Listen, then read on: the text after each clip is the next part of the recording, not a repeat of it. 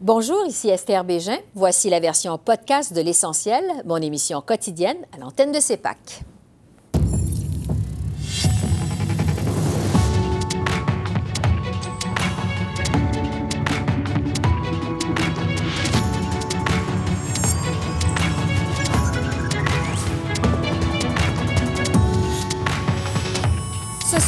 Près de 5 milliards en aide gouvernementale versée à des personnes non admissibles durant la pandémie.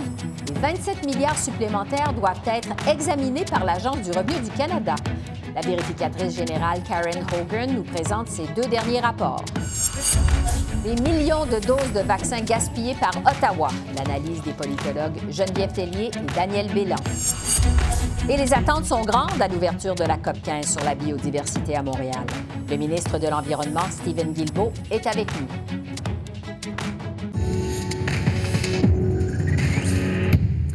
Bonsoir, Mesdames, Messieurs. La vérificatrice générale du Canada a présenté aujourd'hui deux rapports qui étaient très attendus sur la gestion du gouvernement canadien pendant la pandémie. Dans son premier rapport, Karen Hogan révèle que 4,6 milliards de dollars en prestations d'aide gouvernementale ont été versés à des personnes qui n'y étaient pas admissibles. Au total, la vérificatrice estime que 27 milliards en aide pandémique devront être examinés par l'Agence du revenu du Canada. Dans son deuxième rapport, Mme Hogan explique que 50 millions de doses de vaccins ont été achetées en trop, dont 15 millions ont été donnés à d'autres pays et 13 millions ont atteint leur date de préemption. Voici la réaction de la ministre du Revenu, suivie de celle du lieutenant du Québec des conservateurs. Le travail de vérification est débuté. Les lettres ont été envoyées. On va vraiment supporter les Canadiens. On l'a dit, il n'y aurait pas de pénalité, il n'y aura pas d'intérêt. On veut récupérer les sommes, on va récupérer les sommes. Les contribuables qui ont volontairement fraudé euh, le gouvernement du Canada, euh, c'est une chose. Les gens qui de façon non intentionnelle, pensaient qu'ils avaient le droit aux sommes, c'est autre chose. Donc, c'est pour ça que la problématique qu'on a, c'est de faire la différence entre ceux qui ont, fraudé et ceux qui ont, de façon involontaire, demandé la, PCU, par exemple, en pensant qu'ils avaient le droit. Euh, ça, c'est du cas par cas, c'est très compliqué. Euh, pour nous, à partir du moment où on a des, cas clairement identifiés de personnes qui ont fraudé, qui, euh, qui ont délibérément demandé de la PCU, qui ont les moyens de rembourser, le gouvernement devrait faire le maximum euh, pour avoir son remboursement. Et pour discuter de ces deux nouveaux rapports, je retrouve Karen Hogan, vérificatrice générale du Canada. Bonsoir, Madame Hogan. On va commencer par l'aide versée par le gouvernement à des personnes qui n'étaient pas admissibles. Donc, les sommes sont très importantes, au moins 4,6 milliards. Il y a aussi 27 milliards de dépenses qui seront à examiner, selon vous. Euh, qu'est-ce qui explique l'ampleur de ces sommes mal investies par le gouvernement? C'était quoi le fond du problème? Alors, on a regardé dans cette dit euh, six programmes aux contribuables et un programme euh, à des entreprises euh, d'aide durant la pandémie. Et nous avons constaté, à cause de la décision au début de la pandémie de limiter les contrôles au préalable des paiements, qu'il y avait un risque que le gouvernement était au courant d'eux, qu'il y aurait beaucoup de paiements qui auraient été à des individus ou des entreprises qui étaient inéligibles. Et ce que nous avons constaté, c'est qu'il y a environ 4,6 milliards de dollars qui ont été payés à des individuels qui sont inadmissibles. Et on estime aussi au moins 27,4 milliards de dollars euh, qui ont été payés à des contribuables ou des entreprises euh, qui doivent être, euh, qui doivent avoir un suivi plus accru euh, du gouvernement. Bon, vous constatez aussi que le gouvernement fédéral risque de manquer de temps pour recouvrer les milliards de prestations qui ont été payées en trop pendant la pandémie, malgré ce que vient de dire la ministre Le Pourquoi Ottawa pourrait manquer de temps, justement? Euh, dans les, lois qui existent en ce moment, euh, il y a un délai. Le gouvernement, euh, pour la plupart des programmes de prestations pour des contribuables, a environ 36 mois pour identifier si un paiement a été fait à quelqu'un qui n'est pas éligible. Pour les entreprises, c'est un petit peu plus différent, mais c'est entre 36 à 48 mois. Et c'est pour cela que nous recommandons au gouvernement de faire un suivi euh, dès maintenant, plus accru. Euh, ils ont besoin de faire plus de, paiements de, vérification post-paiement pour identifier les montants euh, qui sont inéligibles. Oui, parce que comme vous dites, le temps presse finalement parce qu'il y a des délais. Euh, vous concluez aussi, Madame euh, Hogan, que les efforts de l'Agence du revenu du Canada pour recouvrer l'argent perçu en trop ont été limités par donc l'Agence du revenu. Qu'est-ce que vous voulez dire par là?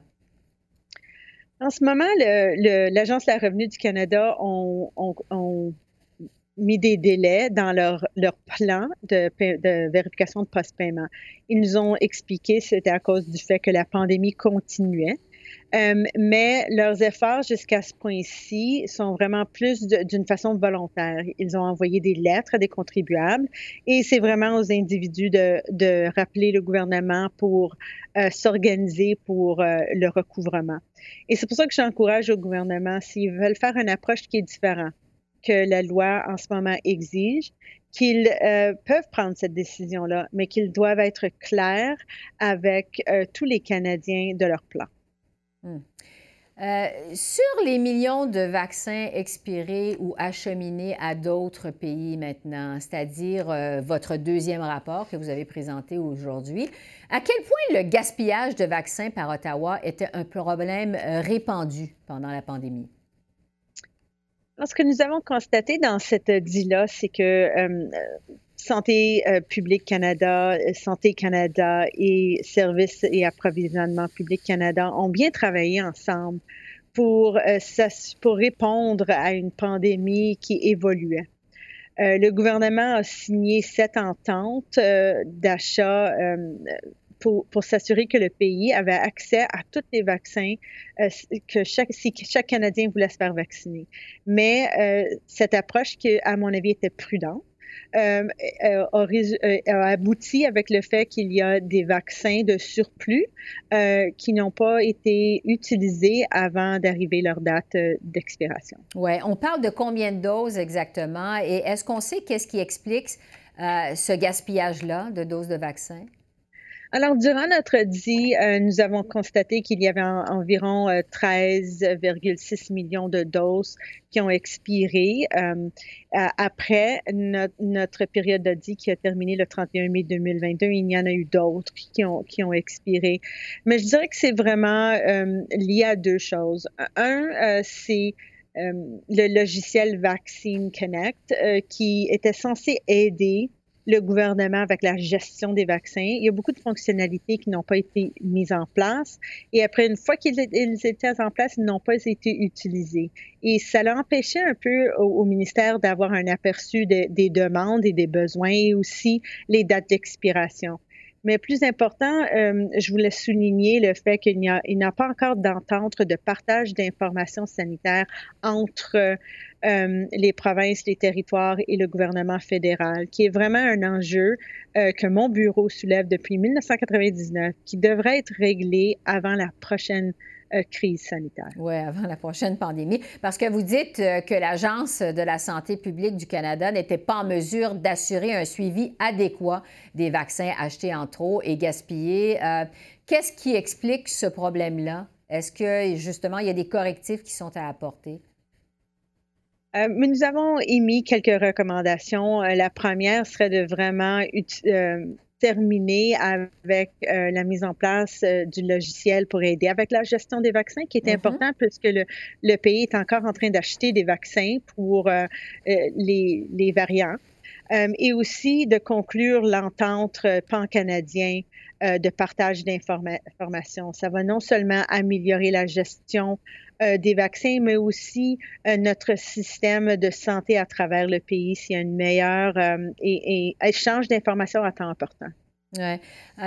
vous donnez quand même, de façon générale, une meilleure note au gouvernement en ce qui concerne l'obtention, d'un nombre suffisant de doses de vaccins contre la COVID-19 pour que toutes les personnes au Canada puissent être vaccinées.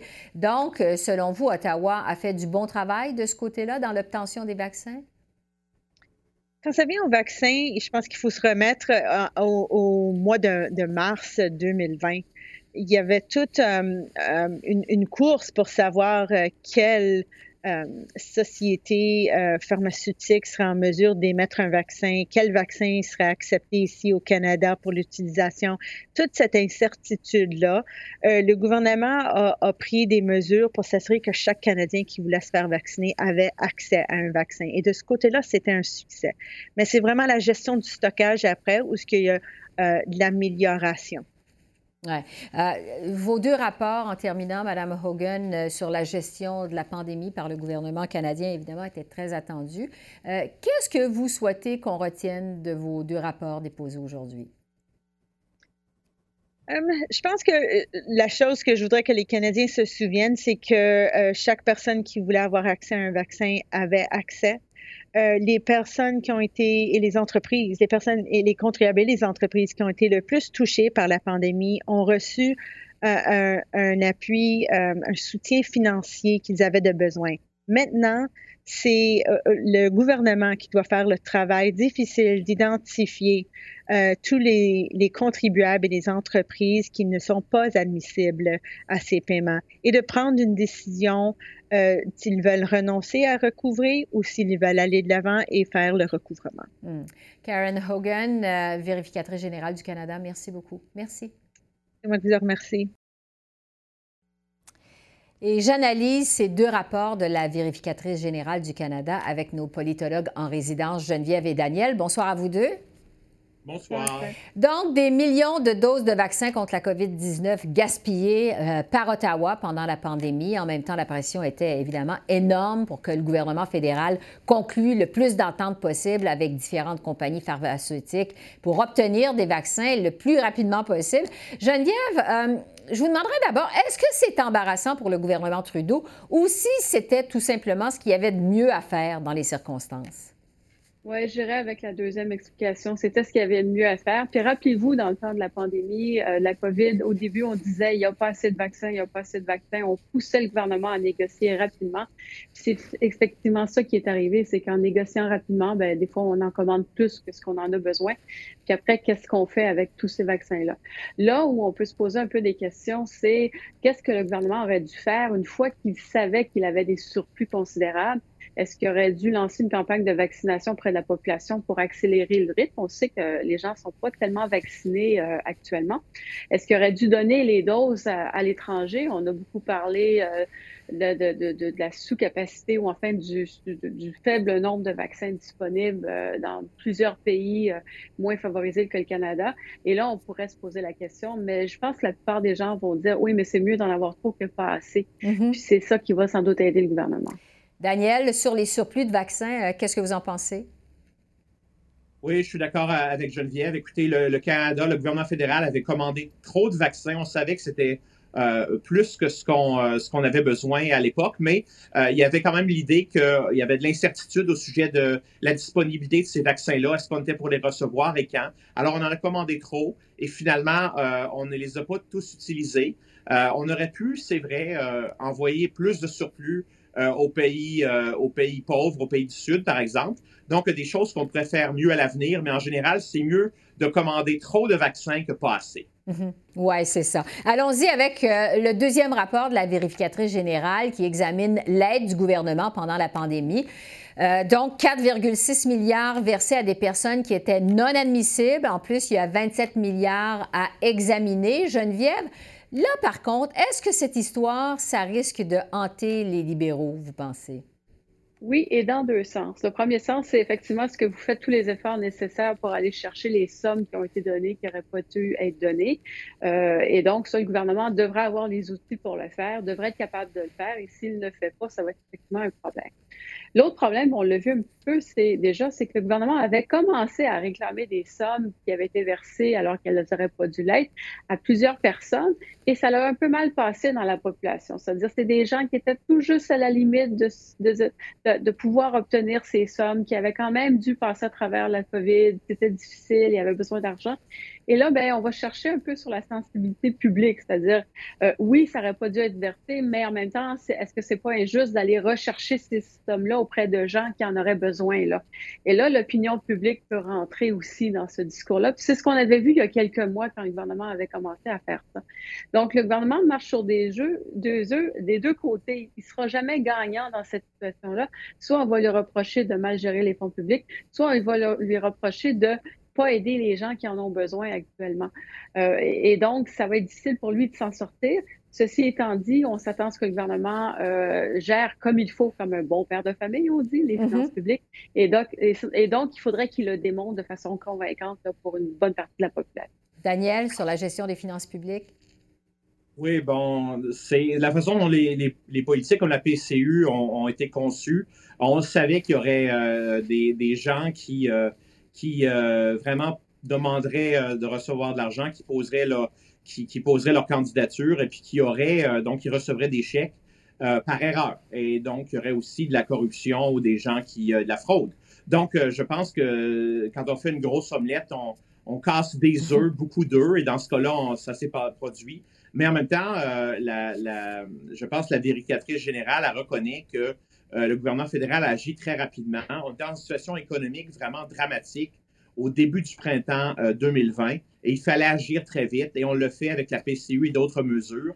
Mais évidemment, euh, l'envers de la médaille, c'est que quand on va très vite et qu'on conçoit des programmes en quelques, quelques jours, au moins quelques semaines, ben, il y a des erreurs qui se produisent et il y, a, une sorte d'imprécision dans, la façon dont les, les populations sont ciblées. Et puis, on l'a vu avec Et d'autres programmes. Oui, on échappe, comme on dit. Euh, ça fait le tour euh, des deux rapports de la VG qui ont été déposés aujourd'hui. Euh, l'autre gros dossier cette semaine à Ottawa, c'est les amendements des libéraux au projet de loi C-21 sur le contrôle des armes à feu. des amendements qui arrivent à la dernière minute. Geneviève, d'abord, qu'est-ce que vous pensez du travail de communication du gouvernement Trudeau dans ce dossier-là, surtout avec des amendements qui sont comme ça présentés à la dernière minute et qui auraient pour effet d'interdire fusils de chasse? Alors, encore une fois, le gouvernement a un problème de communication, n'est pas capable de clarifier sa pensée, puis n'est pas capable de la communiquer. Et on a toujours l'impression avec ce gouvernement-là que on, le gouvernement prend les meilleures décisions possibles et n'est pas obligé de se justifier auprès de la population. Puis malheureusement, c'est pas comme ça que ça marche. C'est pas comme ça que ça marche avec un gouvernement majoritaire, mais encore moins avec un gouvernement minoritaire. Et je peux pas concevoir qu'en matière d'armes à feu, ça fait des siècles, je peux même pas dire ça fait des années, ça fait des siècles qu'on en parle, euh, qu'on n'arrive pas à mieux articuler le message puis arriver finalement avec une ligne de conduite claire. Ça aurait dû être fait au début du dépôt du projet de loi. Je vois pas ce qui a changé depuis quelques mois là pour qu'on arrive à faire des amendements. On le sait, il y a une chasse gardée des chasseurs. Les chasseurs, c'est des besoins particuliers. Il ne faut pas les toucher dans ces plates-bandes-là. Le reste fait relativement consensus. Pourquoi est-ce que le gouvernement n'est pas capable de le voir et de l'expliquer puis d'arriver avec une bonne politique? Alors, encore une fois, euh, une mauvaise décision euh, partielle. Je ne dis pas que tout le projet de loi est mauvais, mais une mauvaise décision du gouvernement. Oui. Daniel, du côté des conservateurs, on se positionne clairement sur le sujet. Euh, les conservateurs ont même cité Carrie Price au début de la semaine. Pierre Poilievre semble vouloir faire appel à sa base électorale, comme on dit. Est-ce que ça pourrait se retourner contre les conservateurs? Bien, ça dépend. Hein. Dans, le cas présent, je pense que ça ne peut pas leur nuire s'ils se contentent de critiquer euh, les, changements récents euh, au projet de loi C-21. Mais c'est sûr qu'on allait trop loin euh, dans cette rhétorique-là en faveur donc de, d'une approche, disons, plus ouverte pour ce qui est du contrôle des armes à feu, donc un contrôle des armes à feu moins serré. Je pense que ça pourrait se retourner contre eux dans les grandes villes. Donc, c'est un jeu d'équilibriste, un peu pour, je pense, les, deux grands partis au sujet de cette question-là, parce que oui, les chasseurs sont très bien organisés et il ne faut pas leur marcher sur les pieds.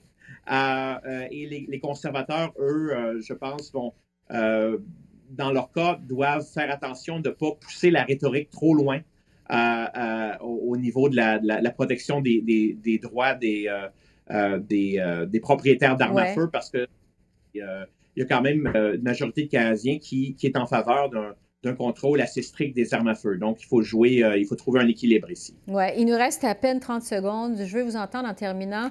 Euh, Geneviève, je vais finir avec, avec vous sur les rumeurs qui entourent le ministre François-Philippe Champagne. Certains le voient faire le saut sur la scène provinciale et se présenter à la chefferie du Parti libéral du Québec. Euh, est-ce que ça vous semble plausible, Geneviève? Plus ou moins, j'avais toujours l'impression que M. Champagne était intéressé par la politique fédérale. Mm-hmm. Euh, il n'y a pas vraiment de lien sur la scène provinciale. Ce serait une surprise de le voir arriver sur la scène provinciale. Ceci étant dit, il y en a d'autres qui l'ont fait avant lui. Lui, je pense à Jean Charest. Euh, peut-être que, mais ce serait intéressant si effectivement les rumeurs s'amplifient. Ce serait intéressant parce que ça voudrait sans doute dire, ben, euh, la possibilité de remplacer Justin Trudeau à court terme n'est pas vraiment là. Donc, qu'est-ce qu'on pourrait faire ailleurs? ce serait une bonne chose pour, pour M. Champagne. Mais en même temps, est-ce que lui est intéressé par le Parti libéral du Québec? Qui ne va pas très bien? Et donc, est-ce que ce n'est pas des appels justement pour aller chercher une candidature de qualité alors qu'on a besoin, mais qu'il y a peu de personnes qui répondent présent euh, jusqu'à présent? On va suivre la trajectoire du ministre Champagne. Geneviève et Daniel, merci beaucoup. On se retrouve la semaine prochaine. Très apprécié. Merci. Au revoir. Au revoir. La COP 15, cette grande rencontre internationale sur la biodiversité, est officiellement lancée à Montréal. La cérémonie d'ouverture s'est déroulée cet après-midi en compagnie des premiers ministres du Canada et du Québec, Justin Trudeau et François Legault, ainsi que du secrétaire général des Nations unies, Antonio Guterres.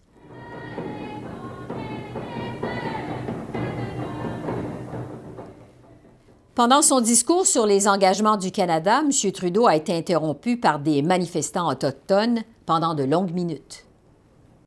Pour notre part, le Canada fait des progrès comme jamais auparavant dans son engagement à protéger 25% de nos terres et 25 de nos cours d'eau d'ici 2025 et 30 d'ici 2030. Et on n'a pas choisi ce 30% au hasard, Selon les plus grands scientifiques, c'est le seuil critique pour, d'une part, éviter les risques d'extinction et aussi assurer notre sécurité, entre autres alimentaire et économique. Et 30 c'est tout à fait faisable. Et c'est là-dessus que je retrouve le ministre de l'Environnement, Stephen Guilbeault. Bonsoir, Monsieur le ministre. La COP 15 va donc rassembler des milliers de participants à Montréal. Il y a 196 pays qui y sont euh, représentés. Quels sont les objectifs du Canada dans cette COP? Quelles sont vos attentes spécifiques à vous en tant que ministre de l'Environnement du pays? Je dirais deux choses. D'abord, nous sommes le pays hôte. Alors, c'est nous qui recevons euh, la visite, hein, la, planète, au cours des deux prochaines semaines ici à Montréal, à la demande des Nations Unies. Alors, on a une responsabilité, c'est un, grand honneur, mais c'est aussi une grande responsabilité euh, que d'être en, quelque sorte un hôte à la hauteur, de nous assurer de travailler avec les pays, avec les Nations Unies, pour que nous ayons un, accord ambitieux à la fin de ces deux semaines-là. Puis ensuite, ben, il, y a, tout le volet plus national, domestique. Alors, qu'est-ce que le Canada veut faire? Alors, ben, nous avons déjà pris des engagements de protéger 30 de nos terres et de nos océans d'ici 2030. On a fait des progrès importants, mais il reste encore beaucoup de travail à faire à ce niveau-là. On a, nous nous sommes engagés à investir 5 milliards de dollars depuis 2018 qui représente des investissements historiques dans l'histoire du pays en matière de, protection, de conservation de, la nature. Et, euh, mais on a encore beaucoup de travail à faire, notamment en partenariat avec les, peuples autochtones, les provinces, les territoires. Et c'est là-dessus que nous allons travailler au cours, euh, au cours des, prochaines semaines. évidemment, ça va se poursuivre, ce travail-là, après, après la conférence. Parce que, bon, le but de cette COP 15, c'est d'amener finalement tous les pays à s'entendre autour d'un plan pour freiner le déclin des espèces euh, sur la planète d'ici à 2030. Euh, bon, les négociations sont déjà commencées. On dit que c'est très difficile déjà. Euh, on sait que l'entente doit être approuvée par tous les pays participants. Ça prend un consensus. Je le disais, il y en a 196. On peut s'imaginer qu'il va falloir euh, toutes sortes de compromis. Euh, comment vous envisagez les négociations avec les autres pays? Effectivement, le consensus ne veut pas dire l'unanimité, par contre. C'est une distinction qui est quand même importante. Donc, il ne faut pas nécessairement que tout le monde soit d'accord avec tout, mais il faut que l'ensemble le, soit. Euh, comment est-ce qu'on envisage les négociations? Le Canada fait déjà, est à la, est à la base, de avec plusieurs autres, là, de la création de ce qu'on appelle la coalition pour la haute ambition pour la nature. Au départ, nous étions une trentaine de pays. Nous avons annoncé ça pendant l'Assemblée générale des Nations unies au mois de septembre. Des pays comme euh, ben, l'Union européenne, la Grande-Bretagne, le Gabon, le Nigeria, le Costa Rica, l'Équateur, et bien entendu le Canada. Aujourd'hui, il y a 120 pays qui font partie, de, donc qui ont signé pour faire partie de, cette coalition-là. Alors, ça démontre bien euh, l'engouement et, l'intérêt qu'ont une grande partie ou qu'a une grande partie de la communauté internationale à faire de cette rencontre-ci un, succès. c'est en travaillant ensemble, en tissant des liens, en parlant à beaucoup de gens pour comprendre quels sont leurs enjeux, comment on peut trouver des terrains d'entente avec les uns et les autres qu'on va réussir. Oui. Euh, ben, ça m'amène à vous parler justement du dernier plan stratégique sur la biodiversité, celui de la COP qui s'était déroulé au Japon en 2010. Bon, on avait adopté un plan euh, pour 2010-2020. Euh, on sait qu'à peu près aucun de ces objectifs ont été entièrement réalisés. Qu'est-ce qui vous fait dire que cette fois-ci, c'est la bonne? Vous parlez de succès de cette rencontre. Qu'est-ce qui vous fait dire ça? Je vous dirais que l'histoire des négociations internationales sur ces questions-là, c'est un peu le, reflet de ce qu'on a vu au Canada, par exemple, où on a, on a, pris des engagements à travers le temps, mais on ne se donnait jamais les moyens de, de, les atteindre. C'est vrai en changement climatique, ça l'est tout autant en matière de, diversité biologique. Or, le fait maintenant que nous investissions des milliards de dollars, le fait que nous ayons des, des règlements euh, de, plus en plus sévères, qu'on commence à, utiliser la loi sur les espèces euh, en péril pour freiner des projets de développement comme on le fait avec la Renette Faugrillon. Euh, il y a un bras de fer. Je pense que là, ça va mieux avec le gouvernement du Québec sur, sur le caribou et sur, sur d'autres provinces. Donc, nous avions des outils que nous n'utilisions pas par le passé et dans certains cas, et dans d'autres, on ne se donnait pas les moyens, notamment financiers. Ce n'est pas juste une question d'argent, mais c'est certainement en partie ça. Et là, on voit que c'est en train de changer, que ce soit au niveau des changements climatiques ou de la protection de la nature. Euh, les investissements se font par, euh, à l'échelle internationale à, coût de, de, dizaines de milliards, voire de centaines de milliards de dollars. Donc, les choses commencent à changer. On commence à se donner les moyens d'atteindre des objectifs ambitieux, ce qu'on ne faisait pas auparavant. Oui. Euh, je veux vous entendre sur les manifestations parce qu'on le sait, les policiers, les organisateurs de la COP 15 s'attendent à des débordements. Euh, il y a toutes sortes de précautions qui ont été prises euh, par les policiers. Vous êtes sur, sur place, vous en vous pouvez voir euh, ce qui se passe présentement. Euh, vous avez vous-même été euh, un activiste, vous avez manifesté à plusieurs reprises. Est-ce que vous comprenez que des militants sont exaspérés par les promesses qui sont brisées des gouvernements sur le climat, sur la biodiversité? Est-ce que vous pouvez comprendre le scepticisme des, des militants? Comme je l'ai dit, je pense que par le passé, tant au Canada qu'ailleurs dans le monde, on a failli à la tâche mais on voit que les choses commencent à changer. Si nous avions eu cette conversation-là il y a dix ans euh, sur la question des changements climatiques, les scientifiques nous disaient qu'on se dirigeait vers un monde où le réchauffement allait de l'ordre d'au moins 4 degrés Celsius, et même plus. Et là, on voit qu'avec 1 degré Celsius de réchauffement, tous les bouleversements que ça crée. L'accord de Paris dit qu'il faut essayer de garder ça autour de 1,5 degré, mais là, les dernières données scientifiques nous disent on ne se dirige plus vers un monde où le réchauffement va être de 4 ou de 5 degrés, mais de 1,7 à 2,4. Alors, c'est encore trop mais nous avons fait des progrès significatifs au cours des dernières années. Il faut continuer de le faire. Et bien sûr que je comprends la, société civile, qui, il faut faire attention, hein, la société civile n'est pas, n'est pas toute cynique par rapport à ça. Il y a des manifestations qui vont être faites pour demander au gouvernement d'en faire plus, euh, et, c'est tout à fait légitime. Et j'ai moi-même fait partie de, et organisé plusieurs de ces manifestations-là pour faire pression, et cette, pression-là, dans une démocratie comme la nôtre, est tout à fait souhaitable euh, et, euh, j'en suis ravi. Oui, les négociations, donc, qui vont se poursuivre jusqu'au 19 décembre, est-ce que vous êtes confiant qu'on va y arriver? Il reste beaucoup de travail à faire. Euh, c'est un travail qui va être parfois ardu, mais moi, j'ai confiance qu'on peut arriver à, une entente euh, historique ici à Montréal. Évidemment, on va suivre ces travaux de cette COP 15. Stephen Guilbeault, ministre de l'Environnement, merci beaucoup. Merci. Merci, Esther. Au revoir. Et en terminant, on a commémoré les 33 ans de la fusillade à l'école polytechnique cet après-midi à Montréal. 14 faisceaux lumineux ont illuminé le ciel au-dessus du Mont-Royal pour rendre hommage aux 14 victimes de cette tragédie. Une minute de silence a également été observée par les participants à cette cérémonie hautement symbolique. Alors voilà, c'est comme ça qu'on a vu l'essentiel de l'actualité de ce mardi 6 décembre sur la colline parlementaire à Ottawa. Esther Bégin qui vous remercie d'être à l'antenne de CEPAC, la chaîne d'affaires publiques par câble. Je vous souhaite une excellente fin de soirée et je vous dis à demain. Au revoir.